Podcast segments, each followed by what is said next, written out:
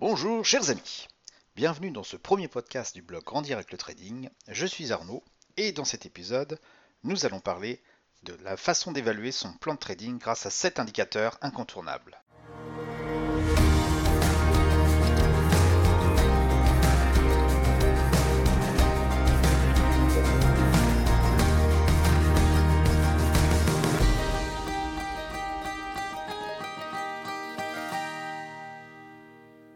Principale difficulté qu'il y a lorsqu'on fait du trading, c'est tout simplement de changer de, mode de pensée.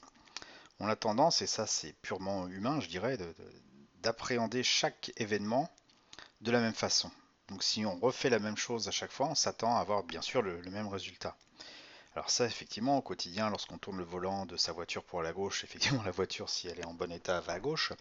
Euh, il se trouve que pour tout ce qui est un petit peu plus euh, comment je pourrais dire, euh, irrationnel ou euh, aléatoire, et on peut considérer que le trading d'une certaine façon est aléatoire, et eh bien en fait c'est pas à chaque fois que ça va se reproduire, mais de manière globale, en moyenne, sur le long terme, oui effectivement, euh, tourner le volant à gauche, en l'occurrence acheter ou vendre, va nous amener à gagner ou pas de, l'argent. Donc le mode de pensée, de est complètement différent de, pour le trader vraiment qui veut faire du, du bénéfice, hein, du, gain sur le long terme est complètement différent euh, d'un trader, d'un tout simplement d'une personne, euh, euh, au quotidien normal, d'un état d'esprit que l'on peut avoir au, quotidien, parce qu'il faut penser statistique. Donc, je ne vais peut-être pas gagner de l'argent à chaque fois, à chaque trade, mais si j'applique systématiquement mon plan de trading, alors sur le long terme, oui, je vais être gagnant, même si de temps en temps je serai perdant. Et quand je serai perdant, il ne faudra pas se mettre martel en tête en essayant de se dire oui, mais c'est parce que telle condition, ou parce que c'est le marché, ou parce que c'est un tweet de Trump qui a fait que. Non. Il faut juste appliquer le plan de trading. On sait que sur le long terme, on sera gagnant. On a juste à l'appliquer. Et c'est tout ce qu'il y a à faire. C'est d'ailleurs ce qu'il y a le plus dur. Mais justement, dans la mesure où il faut faire en sorte que ce plan de trading soit appliqué euh, de manière constante, il faut quand même être sûr qu'il est rentable à terme si on ne peut pas s'en rendre compte à chaque fois, comment allons-nous être sûrs que sur le long terme, euh, ça va être bon? Eh bien en fait, il y a sept paramètres incontournables qui servent justement à évaluer de manière chiffrée la pertinence d'un plan de trading. Tout d'abord, la probabilité de succès.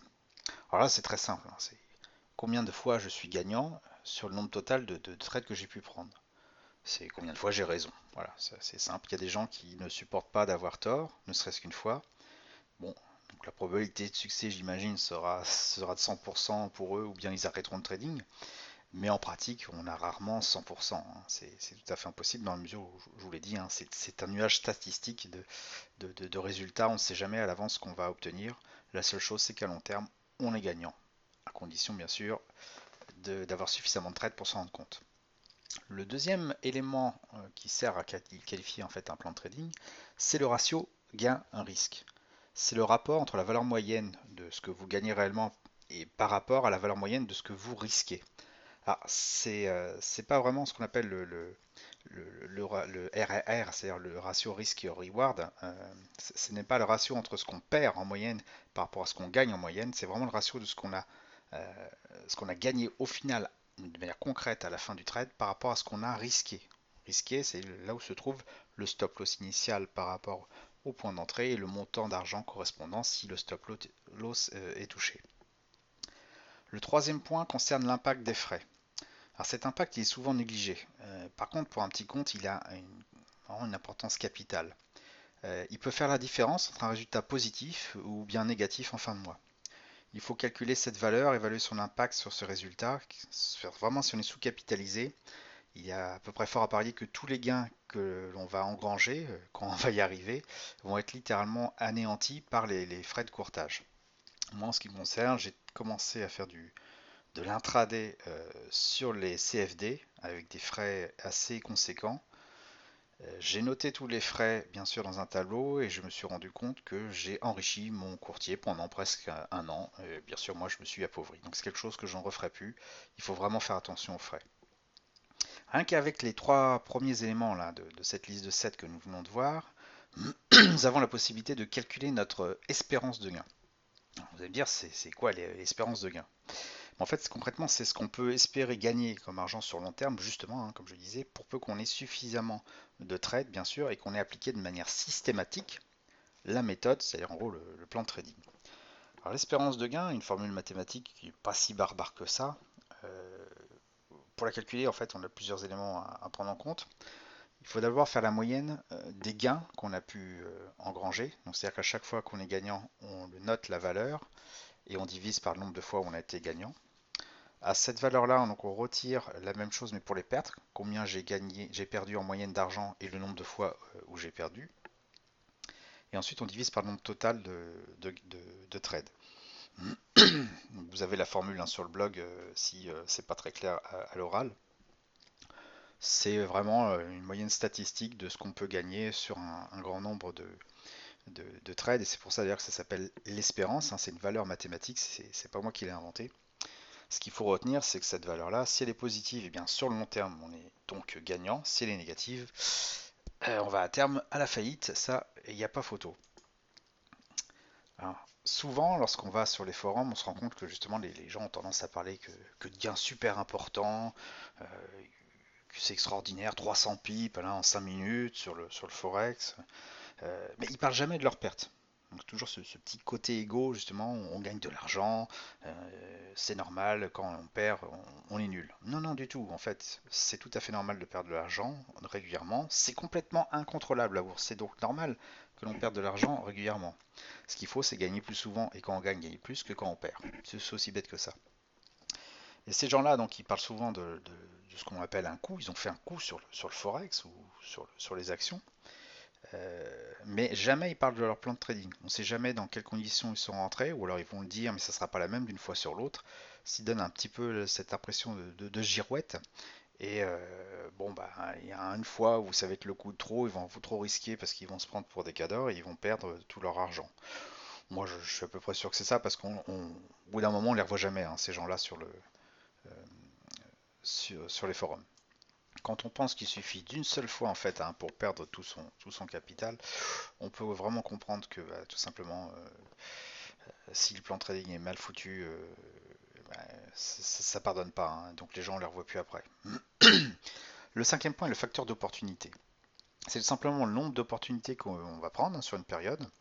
Et comme nous l'avons vu, il doit correspondre à un objectif de gain périodique. C'est-à-dire en gros, si moi j'envisage de gagner 1000 euros par mois, et que mon plan de trading, mon espérance de gain est de 100 euros, il faut au moins que je fasse 10 trades dans le mois.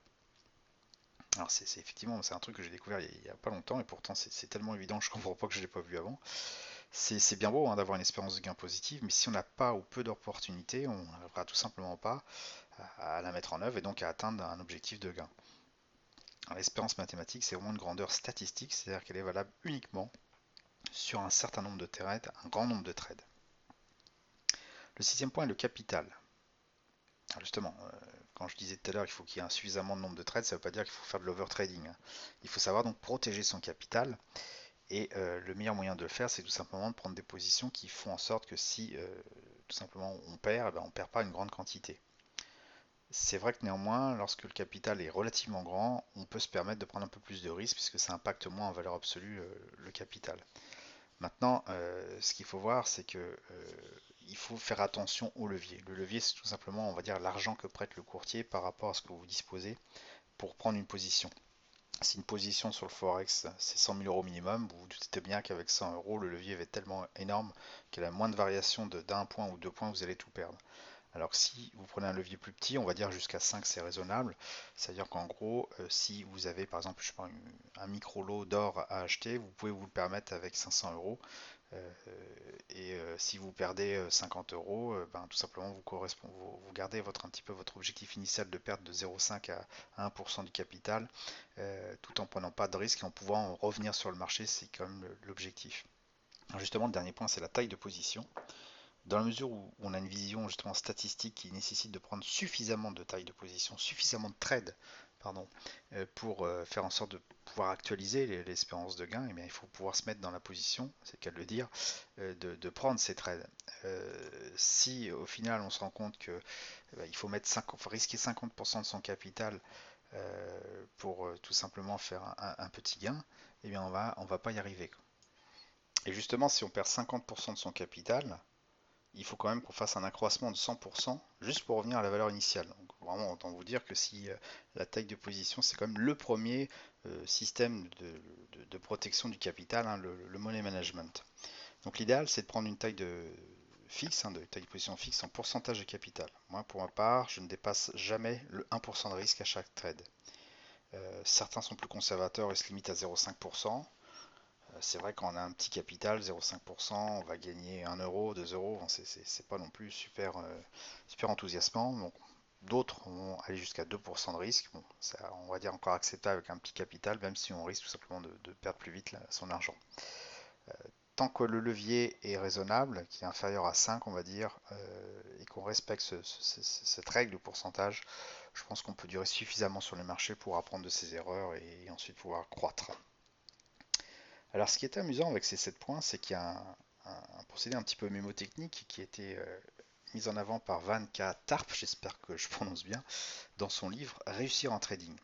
Il utilise une image vraiment, vraiment bien foutue sur la, représentation, de, en tout cas de 6 éléments de, ce qu'on a pu voir, au travers d'une bataille de boules de neige un petit peu particulière. Donc imaginez-vous qu'on est en train de, justement de faire une bataille de boules de neige, on se trouve derrière un mur de neige, et euh, on a une télécommande un petit peu particulière en fait, c'est un jeu euh, un peu, un peu spécial. Euh, cette télécommande permet d'intervenir dans la bataille et va envoyer sur notre propre mur une série de boules de neige ou de boules de feu. On va dire que les boules de neige vont se rajouter au mur et le consolider. Les boules de feu elles vont plutôt grignoter une partie du mur en le faisant fondre. Et les boules, bien sûr, peuvent être de taille variable et envoyées seules ou, en grand nombre. On va dire qu'une boule, c'est une taille unitaire. Si, par exemple la taille minimale qu'on puisse avoir sur, on va dire le forex, c'est un micro lot, eh bien une boule, ça sera un micro lot. Et donc mini lot, ça va représenter une dizaine de, boules. La télécommande, permet de choisir bien sûr la taille de position ainsi que le sens de l'opération. Autrement dit, achat ou vente. Si on reprend tous les paramètres qu'on a vus euh, précédemment, euh, la probabilité de succès, ça va correspondre tout simplement au rapport entre le nombre de boules de neige et le nombre total de boules qui, vont être lancées. Le ratio risque-gain, c'est tout simplement la taille moyenne d'une boule de neige qui va nous arriver dans la figure sur la taille moyenne, on va dire, d'une boule de feu, même si c'est pas exactement ça, puisqu'on parle plus de risque euh, que, que, la taille d'une boule de feu. L'impact des frais va correspondre, on à l'altération de la boule par les frottements de l'air. Donc si c'est une boule de neige, en fait, on l'imagine bien les frottements qui grignotent un petit peu la boule de neige qui ne va donc pas nous arriver intact sur le mur. Ça correspond au frais. Hein. Et euh, si c'est une boule de feu, tout simplement, bah, l'oxygène euh, lié au mouvement de, la boule va augmenter la taille de cette dernière et donc grignoter aussi un peu plus euh, notre mur. L'espérance de gain, qui est le troisième point, va correspondre à la quantité de neige qu'on va avoir en plus sur chaque lancement unitaire de boule si on prend un nombre de tirs suffisant. C'est-à-dire qu'en gros, si je tire, allez, on va dire 1000 boules, euh, et que je gagne à peu près l'équivalent, je, je dis n'importe quoi, de 5 cm3 de, neige, eh bien c'est ça mon espérance de, gain. Il est évident que si l'espérance est négative, c'est que le mur va être détruit, qu'à terme, on ne pourra plus jouer. Le facteur d'opportunité, c'est tout simplement le nombre de fois où on a pu appuyer sur le bouton pour jouer. Pendant la période, en tout cas, du, jeu. Le capital, alors là, c'est assez évident, c'est tout simplement l'épaisseur du mur plus il est épais, et mieux on est protégé. Évidemment, plus de murs, plus de capital, et vous avez perdu. La taille de position, elle, correspond tout simplement au nombre de boules lancées contre le mur à chaque appui sur le bouton de, la télécommande. Donc pour rappel, une boule, hein, c'était une taille unitaire. Si on prend une position trop grande, on va recevoir trop de, boules. Alors de neige, si ça se passe bien, tant mieux. De feu, si ça se passe mal. Et on peut en une seule fois, tout simplement, mettre le, le mur par terre et donc euh, perdre tout son capital. Moi, je trouve l'allégorie vraiment sympathique. Elle permet de rien oublier et d'utiliser tous les paramètres un, petit peu, les avoir bien en tête en permanence pour l'établissement de, notre plan de trading. L'image est vraiment sympa, même si on aurait pu vraiment, si on veut être perfectionniste, pousser le vis en disant que il y a également le soleil qui intervient, qui fait fondre, à l'instar de l'inflation, ben, il fait fondre un petit peu notre mur de neige, euh, que l'on joue ou pas. Donc merci d'avoir écouté cette, ce podcast. Si cela vous intéresse, euh, euh, vous pouvez, enfin, si, vous en avez envie, en tout cas, vous pouvez me laisser un, message, un petit commentaire hein, sur l'article, sur le blog. Euh, l'article s'appelle Les 7 paramètres incontournables pour évaluer, votre plan trading. Je vous remercie de votre attention et à bientôt sur le blog.